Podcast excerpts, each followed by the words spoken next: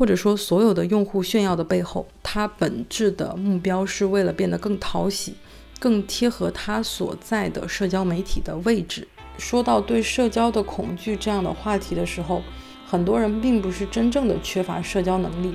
而是对被迫需要遵循这一套线上社交礼仪而感到疲惫。而社交媒体的好处可能就在于，它仍然是给每个人一个均等的展示自己的机会。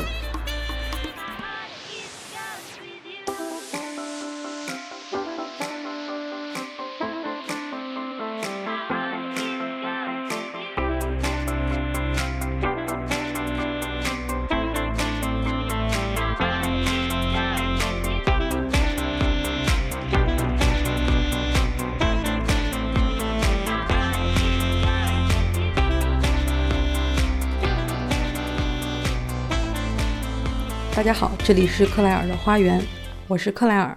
在这期节目里，我主要想聊一个比较宏大的话题，那就是社交。正因为它是一个很宏大的话题，我把社交具体限定在在线上的互联网的社交媒体上进行的社交，和传统的线下社交会有一定的区别。那说到社交媒体，应该很多人都不会陌生。当我们打开朋友圈的时候，我们就能够看到一系列的来自社交媒体的内容。绝大多数人都会用到一种或者几种社交媒体，同时我们也非常容易的能够获取到从这些社交媒体中来自他人的其他的用户发布的一些内容。呃，随着我一直在使用社交媒体的这样的一个历程，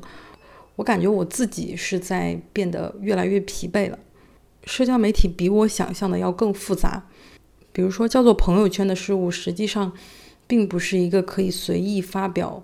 自己的观点、可以呃任意的进行自我表达的一个地方。它可能会有非常多的规则。那同时，嗯，如果完全的不在社交媒体上发布内容，呃，做一个完全空白的这样的一个用户。那实际上会在社线上的社交中，又会让他人对自己的了解变得非常少。呃，很多情况下，这种线上社交媒体会造成一些比较两难的这样的一种局面。呃，我觉得我们首先先要明确，呃，我们谈论的社交媒体具体有哪些。那首先，我觉得可以对社交媒体进行一个分类。这个分类的依据可能是一个比较普遍的这样的一个分类方式，就是分为私域和公域。那私域的意思可能就是说，嗯，你在这个社交媒体里发布的内容，仅限你的朋友、你周围的人、你认识的人才能够看到的。就比如说微信朋友圈。那我觉得我们现在讨论的范畴不包括一些私人的群聊或者私人的聊天记录。我们讨论的在社交媒体的内容，只包含作为用户他本身作为个体愿意分享和发布的内容。呃，就比如在朋友圈里的照片。文字以及视频，还有可能是一些非原创的内容，就比如说他进行了一个呃分享的操作，比如说分享了音乐、新闻或者某一个网站的资讯，那这一部分算是一种比较私域性质的社交媒体。那除了私域的社交媒体之外，呃，还有一系列或者说大部分的社交媒体都是属于一个公域的性质，也就是当我发布了某一个内容之后，实际上是。呃，所有的人都能够看到的。那这种内容有一个专门的词语去界定它，就是 UGC 内容，呃，用户生成的内容。呃，那比较典型的一些呃公域的社交媒体就包括小红书、极客啊，甚至抖音、知乎。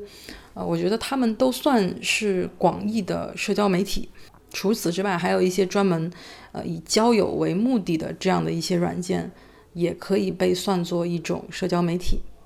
那我们总结这样的一个定义，就是那些由用户分享内容与其他用户建立联系的这样的一些软件，我们都可以认为它是具备某种社交属性的这样的一种产品。那我在接下来的讨论中都会把他们这些用户发布的内容，特别是与自己高度相关的这样的一些内容，统称为朋友圈。啊，所以说这个朋友圈的意义会更广义一些，不仅仅是指这个微信朋友圈。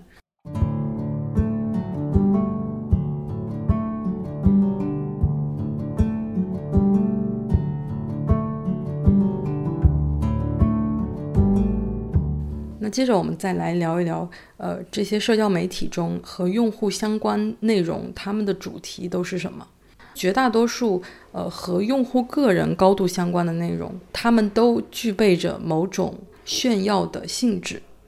它都带着一种呃优越感的成分。那并不是说，呃，所有的内容都是为了炫耀而生的，只是说它带有着一定的比例。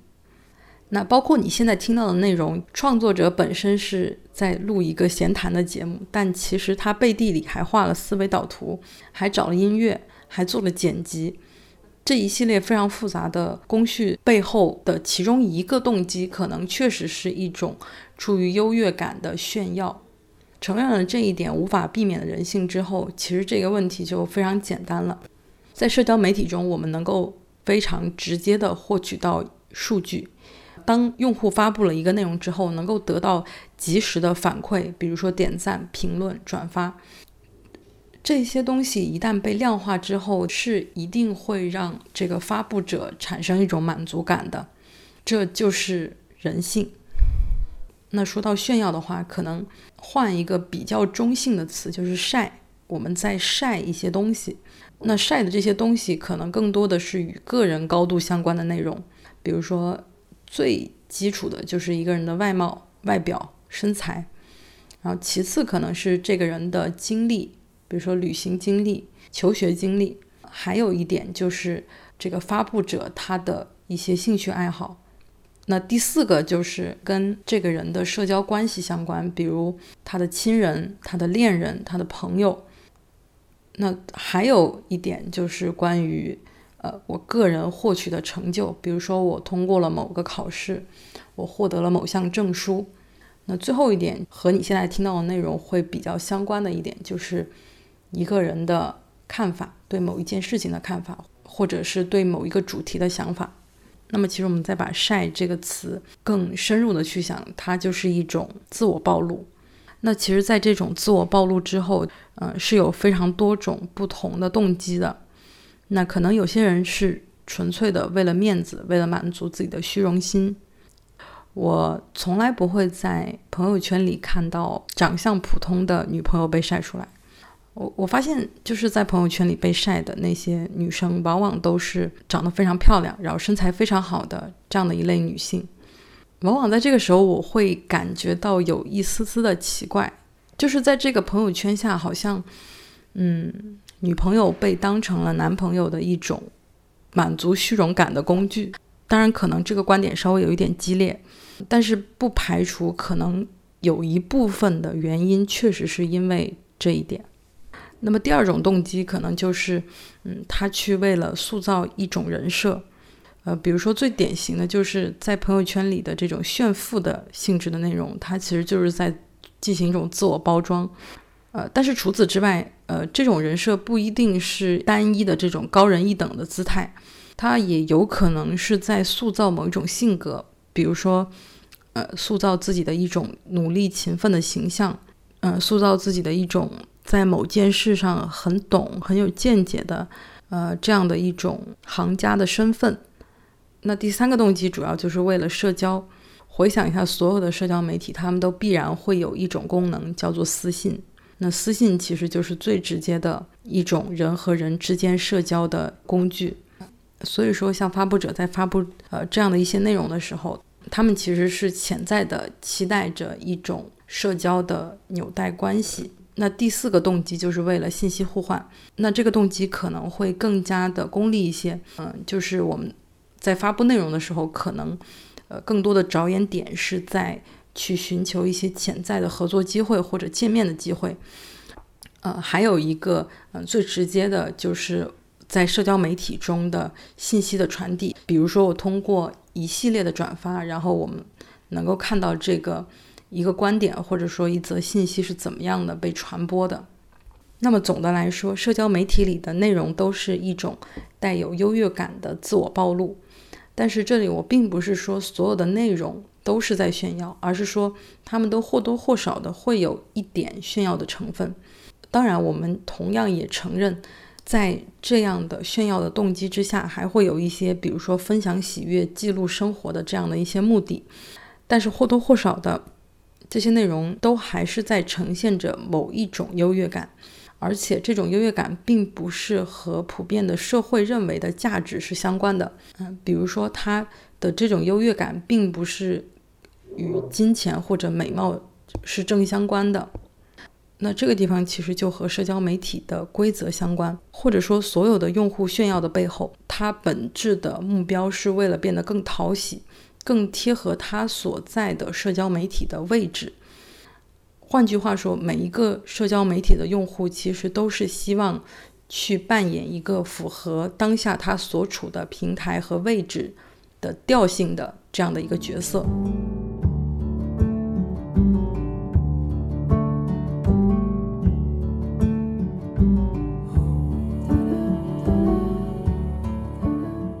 那么，关于社交的规则，在线下的面对面的社交中存在着非常多的规则。比如说，高情商其实就是一种符合社交规则的体现。呃，那还有一个源自日本的词叫做 “ky”，它直译过来的意思就是不会读空气，也就是说，它无法看懂当下的社交局面的氛围。其实也就是呃，我们通常意义上的情商低的体现。那和现实生活中的社交相比，线上社交其实会产生更多的规则。如果一个人想要在社交媒体中讨喜，那么他隐性的需要去遵循一些规则，并且根据这些规则去改变他自己的人设和发布的内容。呃，我们这里说的规则，可能更多的指的是一种受欢迎的规范，它并不是一个必须要遵守的规定。但是，呃，当你做到了这样的规则以后，大概率是会受到欢迎的。至少也是不令人讨厌的。那这里现在的朋友圈其实已经产生了非常多的规则，比如说第一条非常典型的就是你不能在朋友圈发布非常负面的内容，你不能暴露出一种真正的真实的失败感和脆弱感。呃，那第二点就是你不能在朋友圈发布过于凡尔赛的内容，就比如说太过分的炫富和炫耀。那第三点就是，你可能需要发布一些观点不那么激烈的、符合公序良俗的言论。这三点是我认为现在的朋友圈隐形的要求用户做到的事情。总的来说，就是在朋友圈里基本上要呈现出一种有用或有趣的状态，在这种状态下才是最安全的。但是从另一个角度来想，这个规则并不是一个统一的、明确的界限。而是一种随着圈子变化的，在不同的地方会略有区别的这样的一种规则。所以说，这就解释了为什么对于普通人来说，发一个适当的朋友圈其实是相当难的，因为每个人或多或少的都会在不同的圈子里出现，而同一条朋友圈，即使适配了某一个圈子，也很有可能逾越了另一个圈子所带来的隐性的规则。那这个地方，其实我们又可以产生一个联想，就是，呃，像网络的杀猪盘和骗子，他其实是非常深谙这种朋友圈的规则的，他可以做到精心的包装自己的朋友圈，而他需要满足的规则，仅仅只是受骗者的心理。也就是说，当你看到只满足了某一个特定规则或者某一个特定圈子的同质化的朋友圈的时候，也许这就是应该警惕的地方。那除此之外，在不同的社交媒体中，呃，或多或少的会有，呃，相应的社区氛围和规则。这些规则并不是社交媒体创立之初就硬塞进去的，而是一个社区在不断成长的过程中自发的产生的这样的一种规则。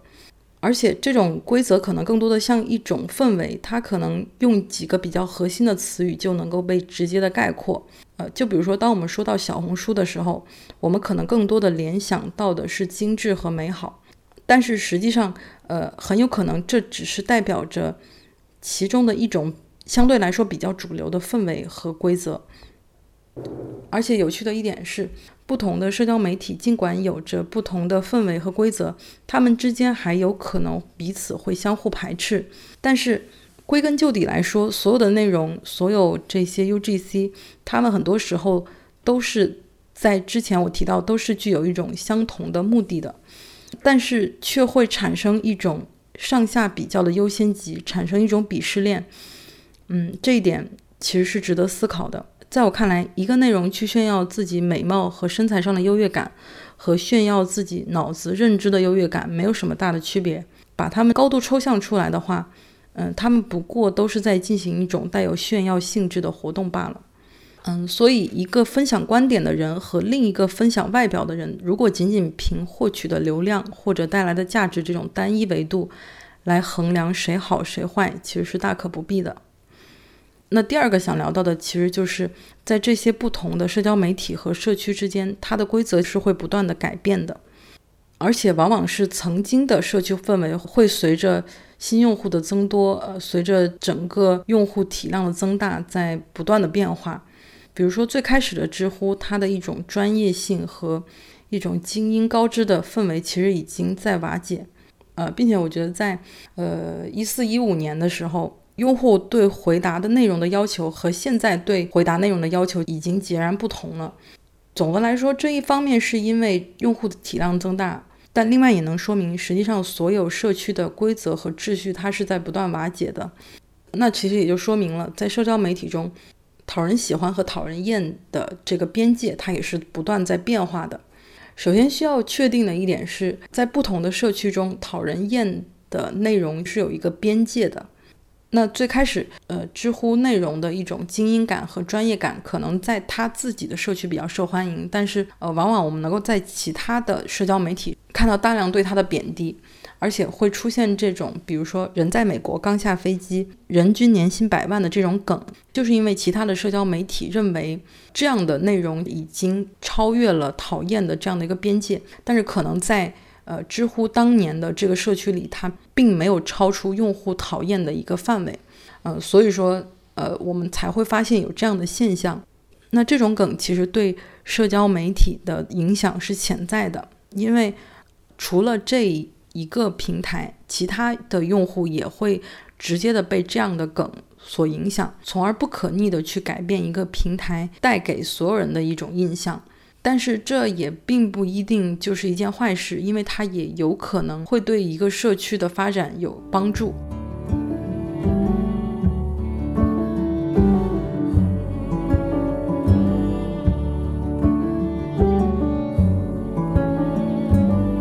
那么说到呃令人讨厌的这样的一个边界，呃，在线上媒体中，它的这种现象的存在是更明显的。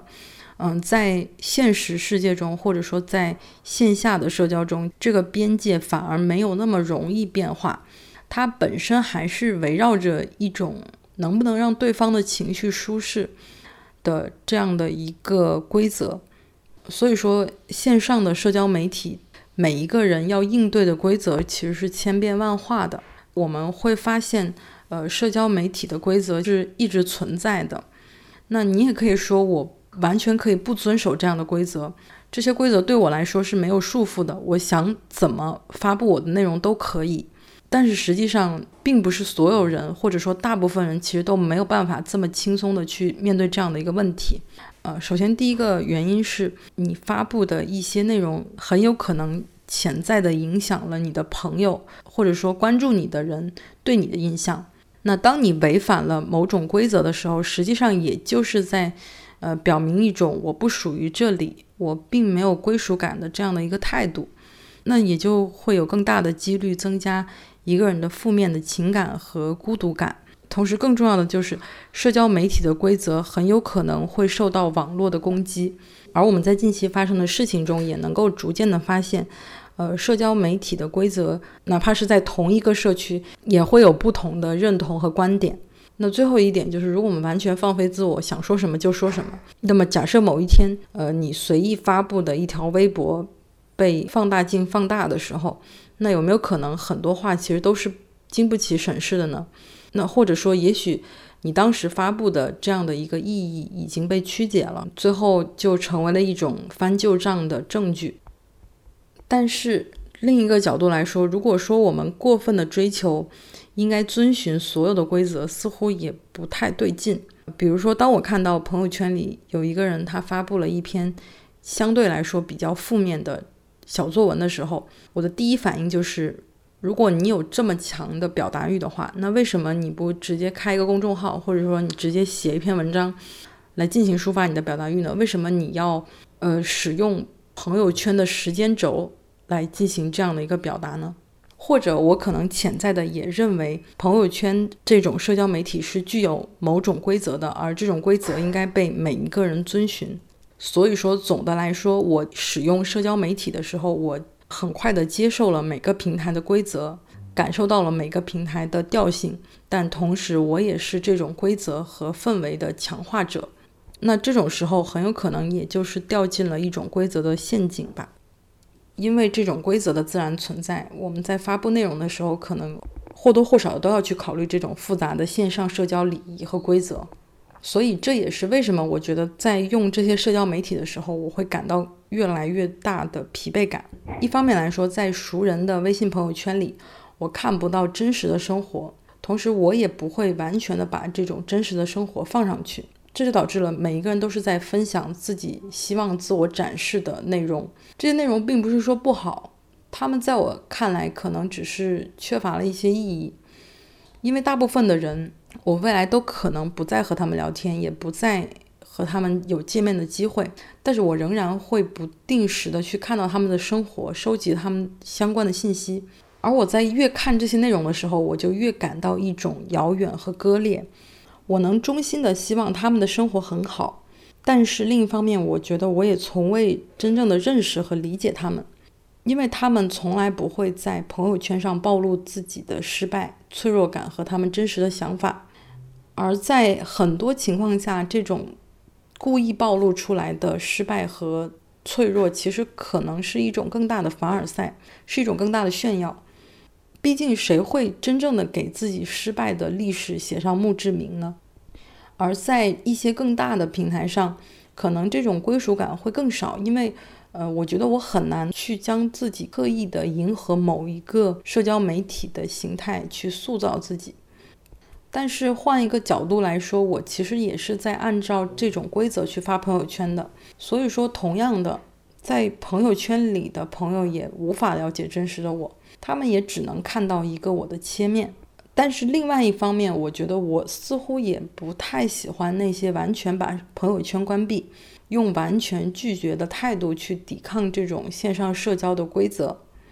说到对社交的恐惧这样的话题的时候，很多人并不是真正的缺乏社交能力，而是对被迫需要遵循这一套线上社交礼仪而感到疲惫。那这个原因可能就是因为我们无法在社交媒体上找到一种归属感。朋友圈被创造的目的，其中一方面就包括了快速的了解和展示一个人。呃，尽管它只是一个切面，但是它其实也能够看出一个人的非常多的细节。所以说，没有朋友圈，也许正体现了这个人颇具一种反抗精神。那所以总的来说，我还是一种比较矛盾的心态。呃，我身处在这样的社交媒体中，我既是社交媒体的用户，我既在创造内容，但同时我也在接受内容，而我所做的事情其实也在潜在的改变着整体的规则和氛围。那我第二个不太喜欢社交媒体的原因就在于，它其实把人分成了非常多的切片，那我们在不同的地方可能会有不同的身份，同时会呈现不同的自我。在每一个平台上，我们都可能扮演着不同的角色，说着全然不同的话。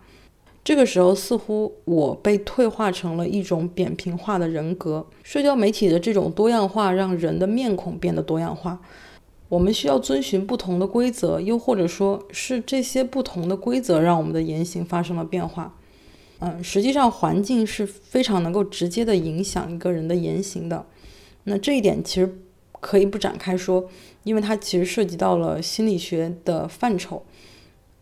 那感兴趣的听众可能可以去了解一下斯坦福监狱实验。所以我想表达的是，一个人的本质和核心，他没有办法和这个人在任何一个平台上生产的内容进行对标，因为所有的内容都是这个发布者本身想让大家看到的，它已经不再是一种事实。就和之前聊过的滤镜景点一样，那这种切片化至少是让我感觉到我在不同的平台上是一种割裂的情况。比如说，我从不会把播客分享到朋友圈里，或者说，我很难去和现在的人际关系去聊这样的一件事情，因为在不知不觉中，我已经把在这里表露出的我和在现实中的我割裂开了。在一些人设感比较重的社区，就比如说极客，在这种社区上，我也仿照着一种比较流行的方式写了几句概括和介绍自己的话。它更像是一种显示的人设，但是我感觉当我写完这些话之后，我会感觉非常不舒服，因为我并不想立刻的用这种标签去定义我自己，或者说让别人看起来很快的了解我自己。我不想去立出某一种人设。那相比起来，可能一个个人说明书会好很多，因为它其实可以囊括更多关于自己的内容，而不是用几句话概括我的前半生，或者说。刻意的去把我的某个切片展现给观众，呃，或许一个比较好的尝试就是我们可以尝试在自己的舒适范围内去分享一些真正的自我。